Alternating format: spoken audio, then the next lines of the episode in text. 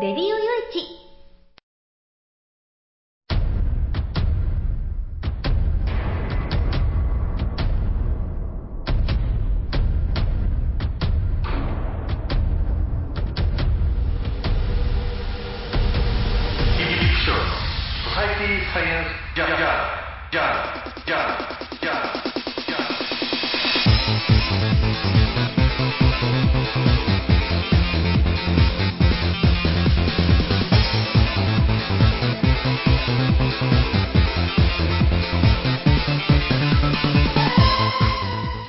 皆さんハローじゃご機嫌いかがですか、えー、ソサエティサイエンスジャーナル第486回ということなんですけれども、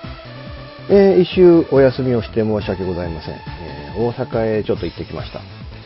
まああのあれやこれやとね、えいろんなことを勉強してうん勉強することって多いねっていうのがね実情でねまあ物書きをね、えこの7年間ほどやっててえー、まあ、本を出してっていうね。でも本を出して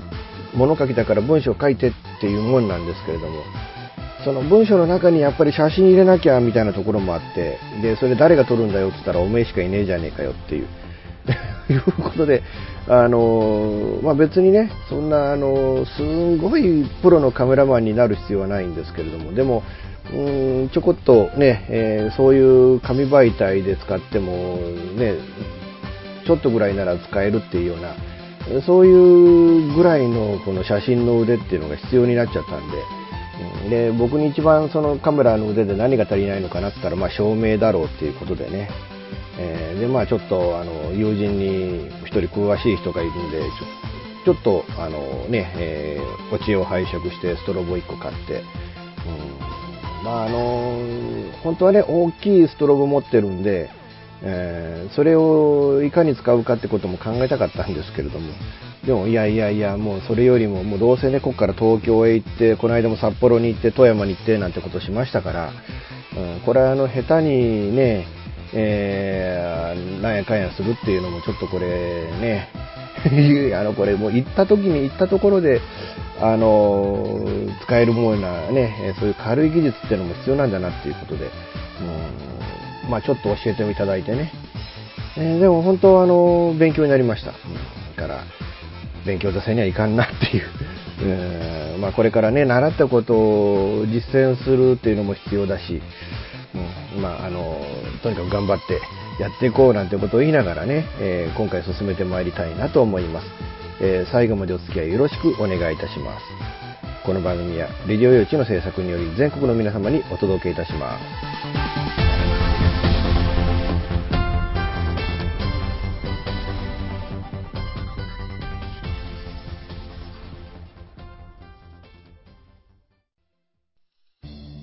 FM 玉川をキーステーションに全国ネットでお送りする FM ミッドナイトハイウェイサタデースペシャルマイフレンド様のハイパーウィークエンドでは身の回りの出来事や1週間のニュースの中から話題を拾って毎週1時間お送りしております。また時にはゲストをお迎えしてのフリートークスペシャルとしてもお送りしております。週末の情報バラエティ番組マイフレンド様のハイパーウィークエンドインターネットレディオステーションニューウィンドで毎週土曜日に配信しております。ぜひ皆さん聞いてくださいね。テレビビンゴネットアイランド。会社で役立つ面白応援グッズの紹介をはじめためになる情報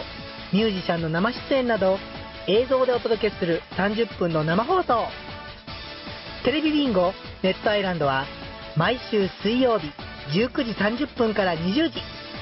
テレビビンゴで放送中で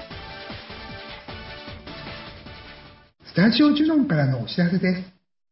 あ、あのや。あ、あのさ。チョイスラジオの説明するんだけども。チョイスラジオの説明をするんですけど。毎週月曜日の23時から。毎週月曜日の23時から。スタジオジュノンのサイトでや。スタジオジュノンのサイトでね。配信してからや、みんな聞いてけろな。配信をしてますから、ぜひ聞いてくださいね。詳しくは、チョイスラジオって検索サイトでググってけらい。詳しくは検索サイトで「チョイスラジオ」で検索してね。ね待ってっからや来てけらいじゃあ待ってるからね。来てね。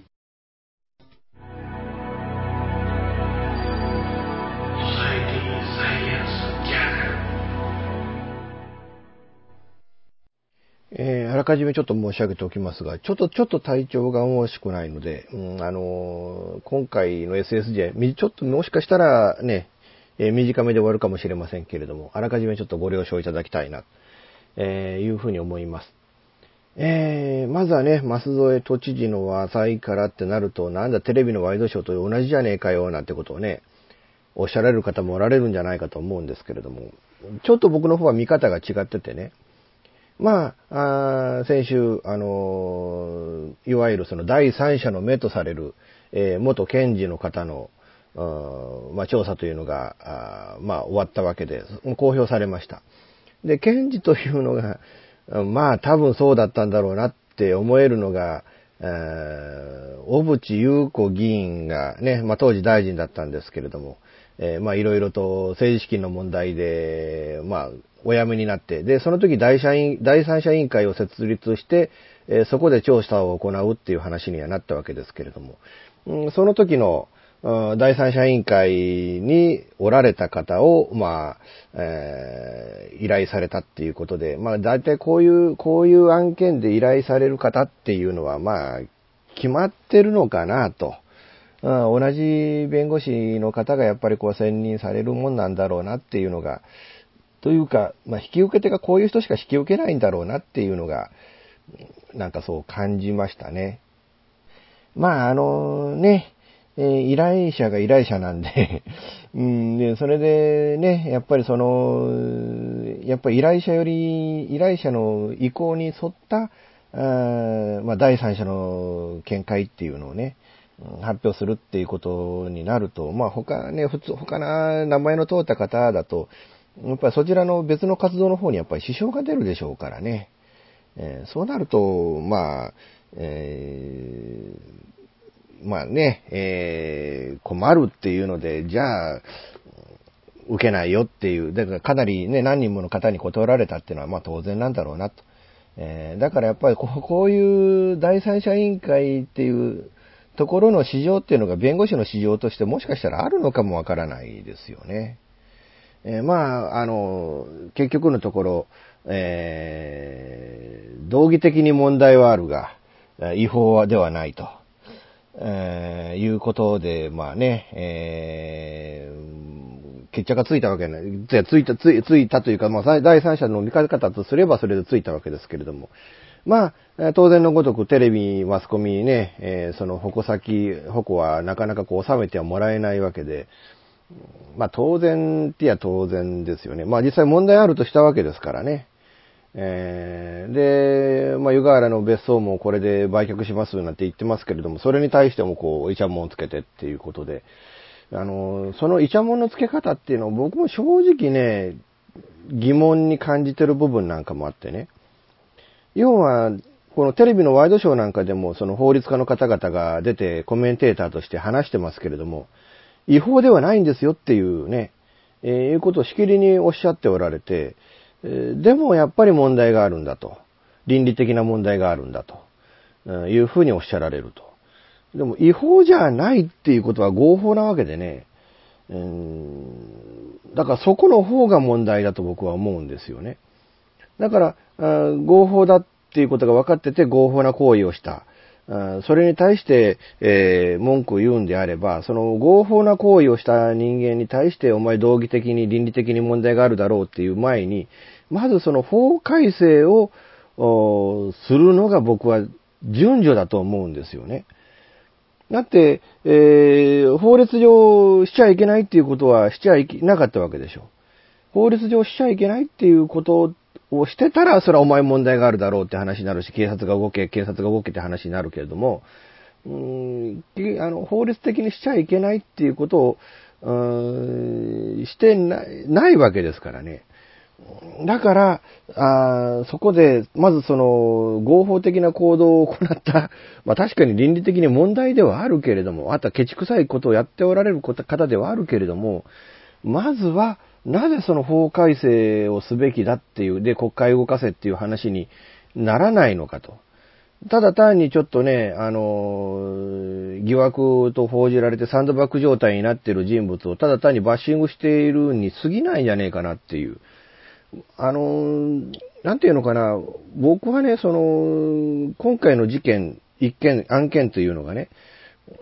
その、将来の日本、あるいはその、国民にとって、その、建設的な方向を見据えて、えー、まあ、やめていただくならやめていただくというような形にならなきゃいけないと僕は思うんですよね。ただ単にこれ、まだ知事の首付け替えたら終わりだろうっていうね。これ、日本人の、日本という国のバッシング報道のこれ悪い特徴じゃねえかなと僕はずっと思ってるんですよね。え、とにかくバッシングして首付け替えたら終わり。えー、で、またしばらくしてバッシングして首すげ替えて終わりっていう。そこには建設的なことが何もない。だから継続的にこう討議して、え、政策をこうね、進めていかなきゃいけないっていうのに、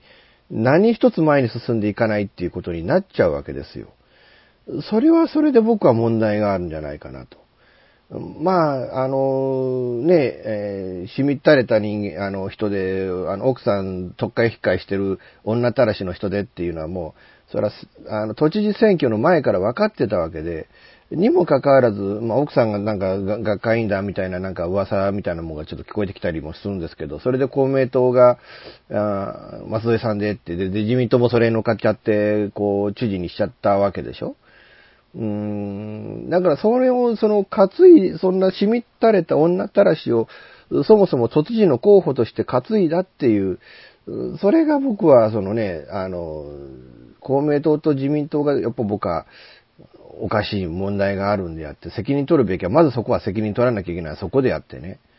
ただ単にサンドバッグ状態の人間をこうね、ボコボコにどつき回して、それ以外何やってんだって言ったら、結局それでね、あの、回答、答えた内容に対して、うーん、ああだこうだと突っ込んでるだけっていう。建設的なことを僕はね、そのワイドショーも、その、週刊誌報、ね、週刊誌報道も僕はやってないような気がしてならないんですよね。で、ここに来てね、あの、自民党の都議の方がね、えー、一般質問で怒鳴って、ほとんど質問、あの、代表質問もそうでしたよね。質問しませんっつって演説して終わり、ただ単に怒鳴ってた、っていうだけで終わったっていう。うーん、それは僕は正直、あの、そのね、議員の方に対してもかなり違和感を感じるんだけどなっていう、う気がするわけなんですけれどね。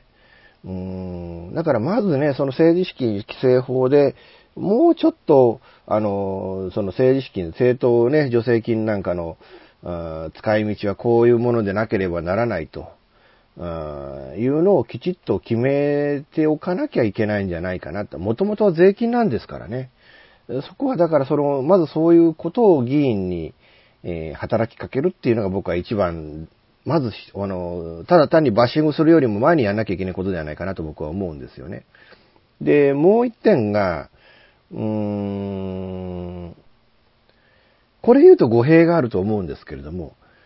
あの、中小企業の社長さんたちね、あの、上場してないクラスのね、会社の社長さんたちね、こうやって何でもかんでも個人のなんだろうが、かんだろうが、挙句の果てに他人が使ったお金だろうが、領収書を買って、それをこう、税金申告の時に使ってるなんていう例は結構あるんじゃないかと。要は今回の知事がやってることは、中小企業の社長さんたちは、まあ、まあ、皆とは言わないけど、結構やってることなんじゃねえかなっていうね。で、それもちょっとね、うん、あの、そこら辺も踏まえて考えなきゃいけないと。なんか中小企業の社長さんたちだってやってんじゃねえかよっていう部分で、その松添さんを もうちょっとそのね、手加減をするか、もしくは、中小企業の社長さんたちお前らもこういうことやっとやっとんじゃねえか、やっとったらタジアをかんぞっていうふうに、この牙を向いて、うん、税務署がこう動くとかね。なんかそこら辺がこうならないと、なんか僕はなんか、あの、公平じゃないような気がしてならないんですけれども、ど、どう、どうなんでしょうかね。公平さをここで求めるべきなのかどうなのかも、そこもちょっとわからないですけれども。まあ、あの、僕はまあ、絵画買ったりはしませんし、えー、あれですけれども、でもまあ、自分のね、あの、周り、あの、少なくとも活動に関してはやっぱりね、えー、まあ仕事絡みなことがほとんどなんでね、プライベートで動くっつったら、あの、親を病院に連れて行くことぐらいにしかならなくなっちゃったんで、えー、だからあれなんですけれども、でも本当、うーん、僕もだから結構ね、あの、あれ、これも仕事、あれも仕事だからって全部領収書つけて、えー、税金申告の時に利用してなんてことはね、えー、しますんで、うーん、まあ、そこら辺がね、やっぱ個人事業主とかだと余計にこうね、えー、グレーな部分なんかもあるじゃないですか。だからまあ難しいですよね。そこら辺はね。だから、だからそこら辺の目からすると、なんか必ずしも、ん、この今回の舛添知事をね、あの、悪く言えないなっていうな部分があったりもしてね。えー、まあまあ、ここまでは、ここまでじゃないけどっていう部分ではあるんだけれども、でも50歩100歩じゃないですか、そこ、ここまでもあそこまでもなんていう言い方をしていくとね。えー、まあ、まあ、とにかくあのね、政治資金規正法とか、まあ、こういったことはきちっと、うーん、あのね、えー、考えて、今後法改正も含めてちょっと見据えていかなきゃいけないんじゃないかなと僕は思います。ソサエティサイエンスジャーナル現金でマンションを買うのが夢なんですよあ、しちゃったら一番いいな そう、無理だと思う。幸せな家庭を作ると。留学したいんですけど、心理学の方を勉強したいなと思っていて、うん、で、あの、マンション建てて一番上に住むっていうのが理想かな。あなたの夢を応援しています。風俗リンクラジオ。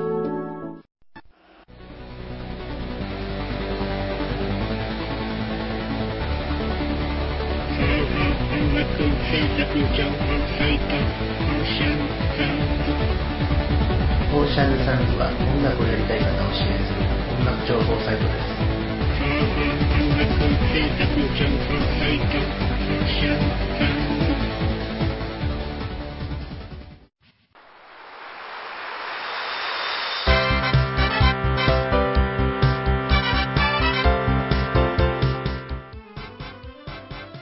ゆるいお話は、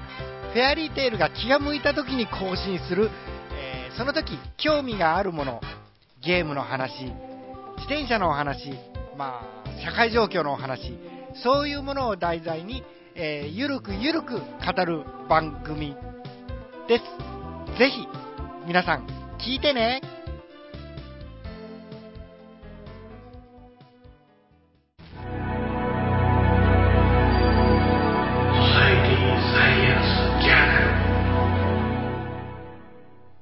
さて、えっ、ー、とね、喜ばしいニュースもちょっとお話ししておこうかなと思うんですけれども、えっ、ー、とね、えー、あの、に、今までね、その元素っていうものがね、えー、いこ、もう第何番まで、えー、できたのかよくわからないんですけれども、要は、陽子の数で元素の番号っていうのがあってね、うん、で、要は、原、陽子の数が1つなので、水素は、あの、原子番号が1っていう、えー、いうことで、まあ、どんどんどんどん増えていって、確か自然界ではウランが一番大きい原子番号なんじゃないかな、元素番号なんじゃないかなと思うんですけれども、うーん、現在中119、120番目までが、あその新元素、だから人工的に合成した元素というのが、えー、できているということなんですけれどね。その人工的に元素をそんなに増やして、なんか意味があんのかなっていうふうに、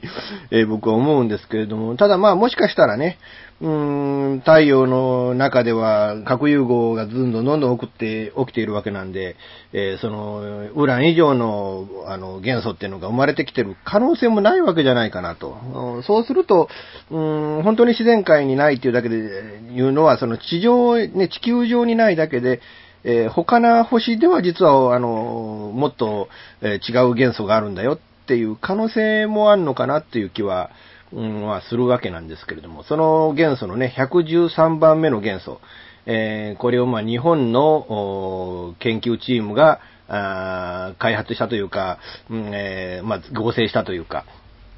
それで、えー、このね、えー、その元素の名前、命名をするというね、えー、権利が日本にできたということで、えー、このね、理化学研究所のチームを率いた森田康介九州大学教授が、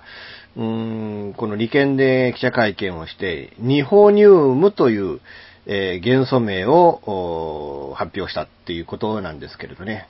まだこれ、まあ、あの、案を出したというだけであって、えー、これあのね、えー、国際学会、国際純正応用科学連合が、あ今後、まあ、正式に名前を決めるということだそうなんですけれどね。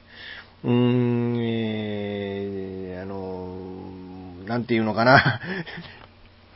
あの、なんか、右翼って言っちゃいけねえけどね、本当なんか愛愛国主義者がこの方はっていうような、えー、もう日本、日本の技術がね、あの、作った元素なんだ、だからニホニウムなんだっていう、うーん、わからんじゃないなっていうね、えー、気はするわけなんですけれども。ただ本当あのね、あの、こうやって、えー、日本のね、えー、科学技術っていうものも、その世界の最先端を行っている中の一員であるっていうのが、まあ、こういう共同研究の結果なんかでもよく分かってくることだなと思うんですよね。うん、あの、時折ね、何年かに1回ぐらい、その日本がノーベル化学賞を受賞したとか、物理学賞を受賞したとか言って、えー、いうニュースが流れますよね。うん、で、これはどういうことに応用できるんですかって言ったら何の役にも立ちませんなんていう、その、えー、とんでもないオチを聞くこともあるんですけれども、ただ我々の生活の中では、まあまさにその通りであって、うーん、あの、即座に何かの役に立つっていうわけじゃないんだけれども、でも即座のに何かの役に立つっていう技術は、こういった技術の積み重ねの上で生まれてくるもんなんだっていうことをね、えー、理解した上で、で、なんか最近ね、その基礎科学の分野に進む学生が少ない、まあそれはね、頑張っても頑張っても失敗の連続で、やっと見つけたものも、うん、ノーベル賞を受賞者としても、今すぐ我々の生活に役に立たねえって言ったら、じゃあどうなのよっって思う学生がいないの、ね、そうそういう学生が多いのもちょっとわからんじゃないんですけれども、でもこういう基礎学、ね、基礎科学っていうものが、え、あることによって、うん、応用科学っていうものが初めてそこで生まれてくるもんでもあるんでね。えー、ぜひともね、えー、このね、えー、こういった基礎科学に皆さんね、もっと、もっともっととこ着目してもらうといいんじゃないかなっていう気はするわけなんですけれども。えー、物質の基本的な要素である、えー、元素の合成は国の科学技術の総合力が試されているっていう、つまり、えー、このね、えー、113番目の元素をこう合成するっていう、この能力っていうのが、この日本の科学技術の総合的な国国力とでも言うんですかね、国の力とでも言うんですかね、えー、であると。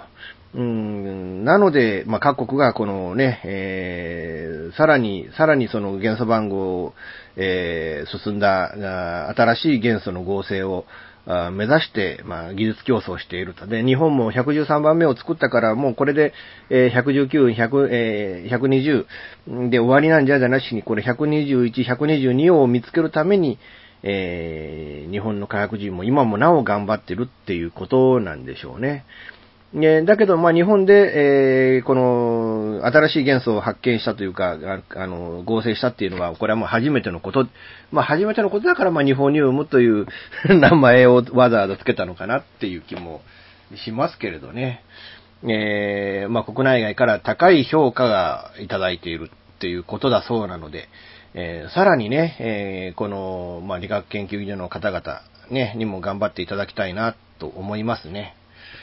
えー、本当うん、ただ理化学研究所っていうと数年前にその、おぼかたさんのね、スタップ細胞の一件なんかもあったんですけれども、ただ、そのスタップ細胞に関する特許が、その海外の大学が次々とこの各国で、うん、なんか特許を取ってる。っていうね、その、あの、おぼかたさんの理論そのままで特許を取ってるっていう現実があって、で日本ではそのスタップ細胞はないもんだっていうところで決着は多分ついたはずなんですけれども、でもその技術の特許が、日本を含めてその出願されているっていう、この現実っていうのは一体どう我々は捉えたらいいんでしょうかね。うーん、そこがどうしてもね、ちょっと、まあ、いずれこの番組の中でも詳しくそこのことをちょっと話そうかなと思ったんですけれども、まあ、新しいニュースが次々と流れていく中でね、えー、この番組の中でお話しするっていうのがなかなかできなかったんですけれども、ただ、それで特許を取っているっていうことは、やはりスタッフ細胞あって、で、日本はその利権という、まあ、この理化学研究所の利権じゃなしに、えー、利するね、得するっていう方の、えー利えー、権利の方ね、うん、そっちの方が、あのー、結局日本はトレーズじまいというかなんていうか全部海外に奪われたままで、本当はあるものをないものだっていうふうに処理したっていう可能性はないんでしょうかね。うん、その海外のね、大学がなんでそのスタップ細胞に関する特許を今はここで、えー、その、ね、え、いわゆるその、おぼかたさんの試験が、やったね、その実験が、その追肥ができなかった状態で、うーん、なぜそれをこう、特許として出願するのかっていう、そこの意味っていうのがよくね、僕はちょっと理解ができなかったりはするわけなんですけれども、今後実はあったんだなんて話になると、これは日本の科学者いい笑い物になりますよってことでね。うん、なんかあの、瀬戸内寂聴先生のところへ行ってね、なんか対談をされたなんて話もありましたけれども、うーん、なんか、どうなんかなっていう、うーん、気も、ちょっと正直、理解しがたいことではあるわけなんですけれども、まあ、このあたりは、まあ、理学研究所はなかったことで済ましてしまうんだろうなと。だから余計にこういうね、新たな発見であるとか研究成果であるとかっていうものは、これまで以上にこう強調して、こうね、発表して、えー、さあ見たことかと我々もっとすごいんだぞみたいなところをね、こう見せつけようとしてんじゃねえかななんてことも、まあ思うわけなんですけれども。まああのー、まあまあそれはそれで置いといて、まあこうね、日本ニウムだそうですけれども、まあ元素番号はこれから何番まで進んでいくのかもわからないですけれども、ただ、下手にね、合成しただけでそれがいきなりドガンと爆発して地球が消滅するみたいなことが絶対ないように、こんな下手なね、えー、あの、あの、もうこういうね、元素って下手するとね、ウランのようにその放射性元素っていっぱいあるんで、うん、だからその放射性元素で、によってね、あの、被害、周りに被害があるなんてことがないような環境で、えー、今後のね、新しい発見を続けていっていただきたいものだなと思います。ソサエティサイエンスジャーナルほぼ毎週金曜日更新しているミスター y のワイワイフライデー。絶好調でお送りしているは、はずなんですけど、皆さん聞いてますか？本当にメッセージが来なくてしょぼーんな私ですが、皆さんからのメッセージも募集中。できれば毎回聞いてください。私も毎週更新できるように頑張ってます。ミスター y のワイワイフライデー、毎週金曜日、ほぼ更新中です。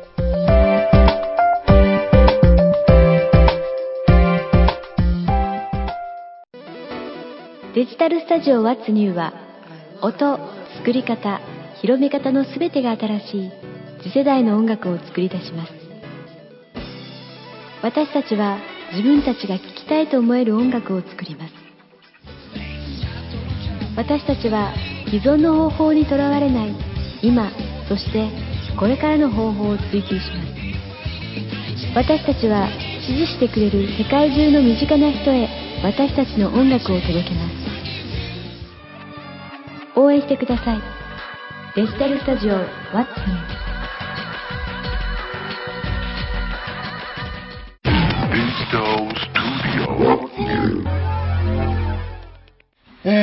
1月のね、4日から開会してた国会も終わって、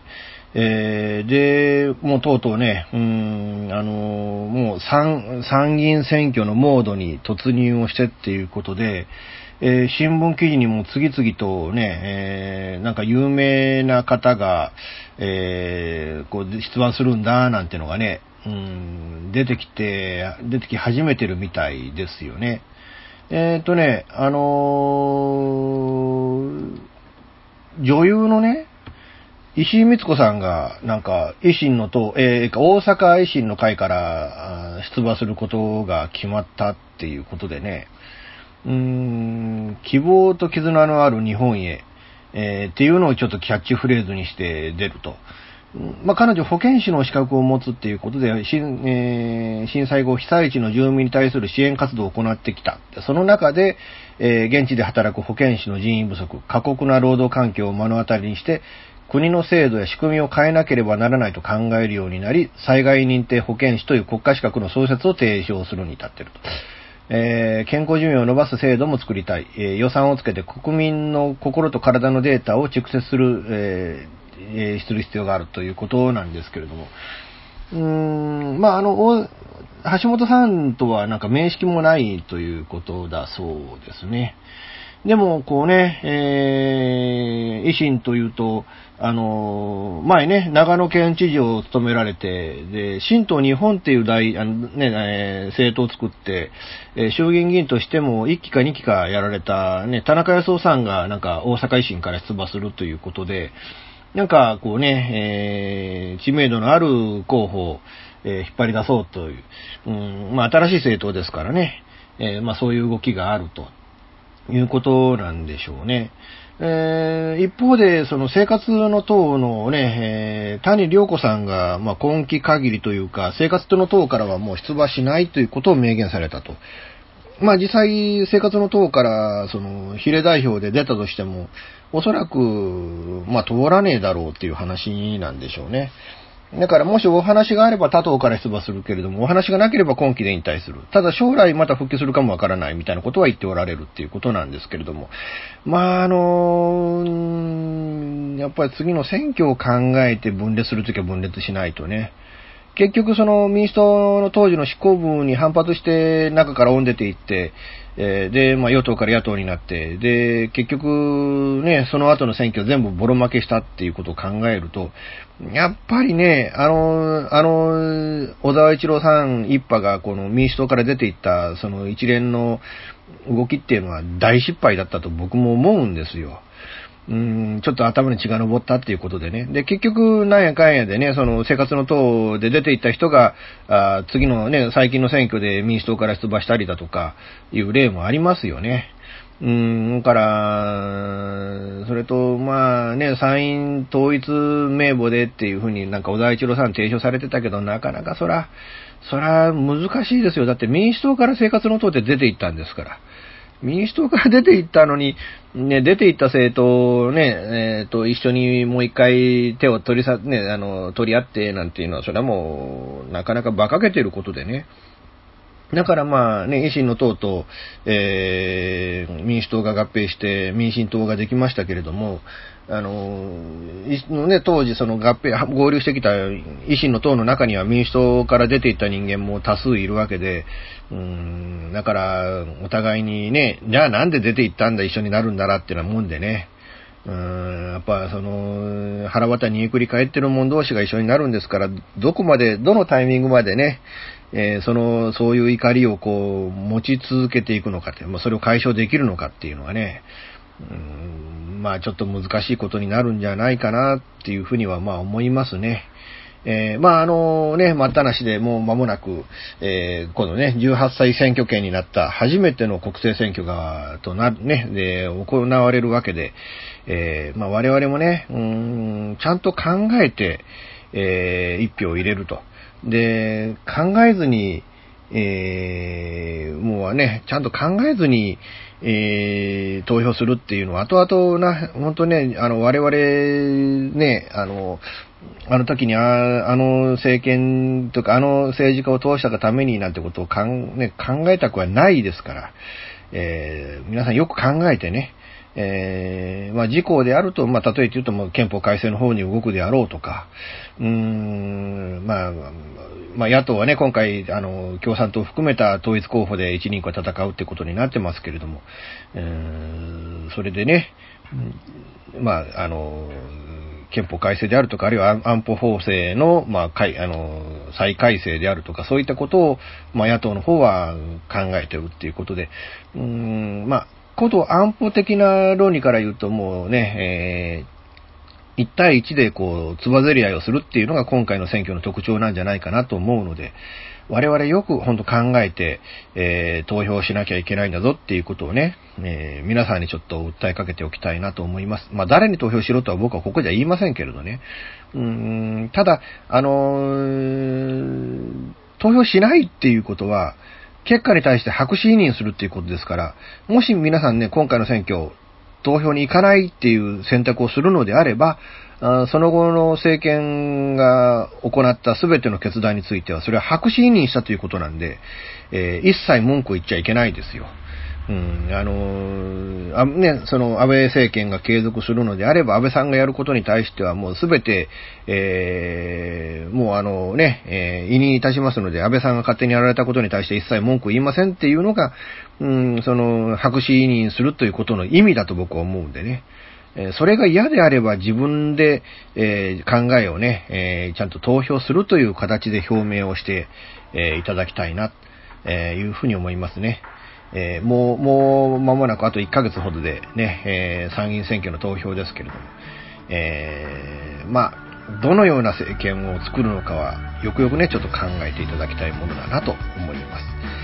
えー、あとね、うん、まあ、これ先週、本来ね、あの、やってれ、放送してれば先週取り上げるはずだったんですけれども、あの、北海道のね、えー、行方不明だったあの、お子さん見つかってよかったですよね。えー、本当はあの、良かったなと思います。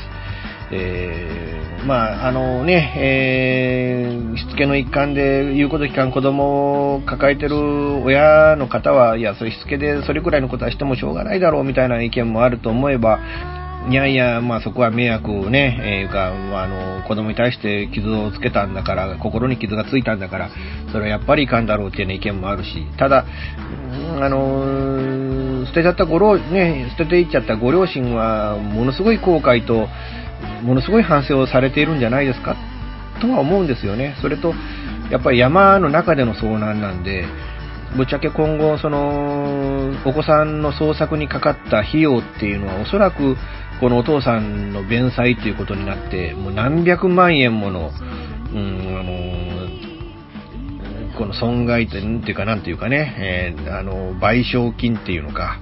えー、かかってくると思うんですよね。うん、だからそのお金を支払う中で、やっぱりあの、一生このことを後悔をされるんじゃないですかっていうね、うん、とは思いますね。えー、まあ、あの今後も、ものすごいね、こうバイタリティのあるお子さんだと思うので、えー、今後ね、悪い方にさえ、悪い方向にさえそのバイタリティを利用しなければ、あの、いい、いいお子さんになるんじゃないですか。あの、あのそこはね、ちょっと期待をして、えー、おきたいなというふうに言いながら今回終わりたいなと思います。えー、最後までお付き合いいただきましてありがとうございました。次週は予定通りやるつもりですので、また次週よろしくお願いいたします。この番組は、レディオ用地の制作により、全世界の皆様にオンデマンド、ポッドキャスト、FM ラジオでお届けいたしました。お相手は、イプシロンこと吉岡雄一郎でした。では、また次回、ごきげんよう。さようなら。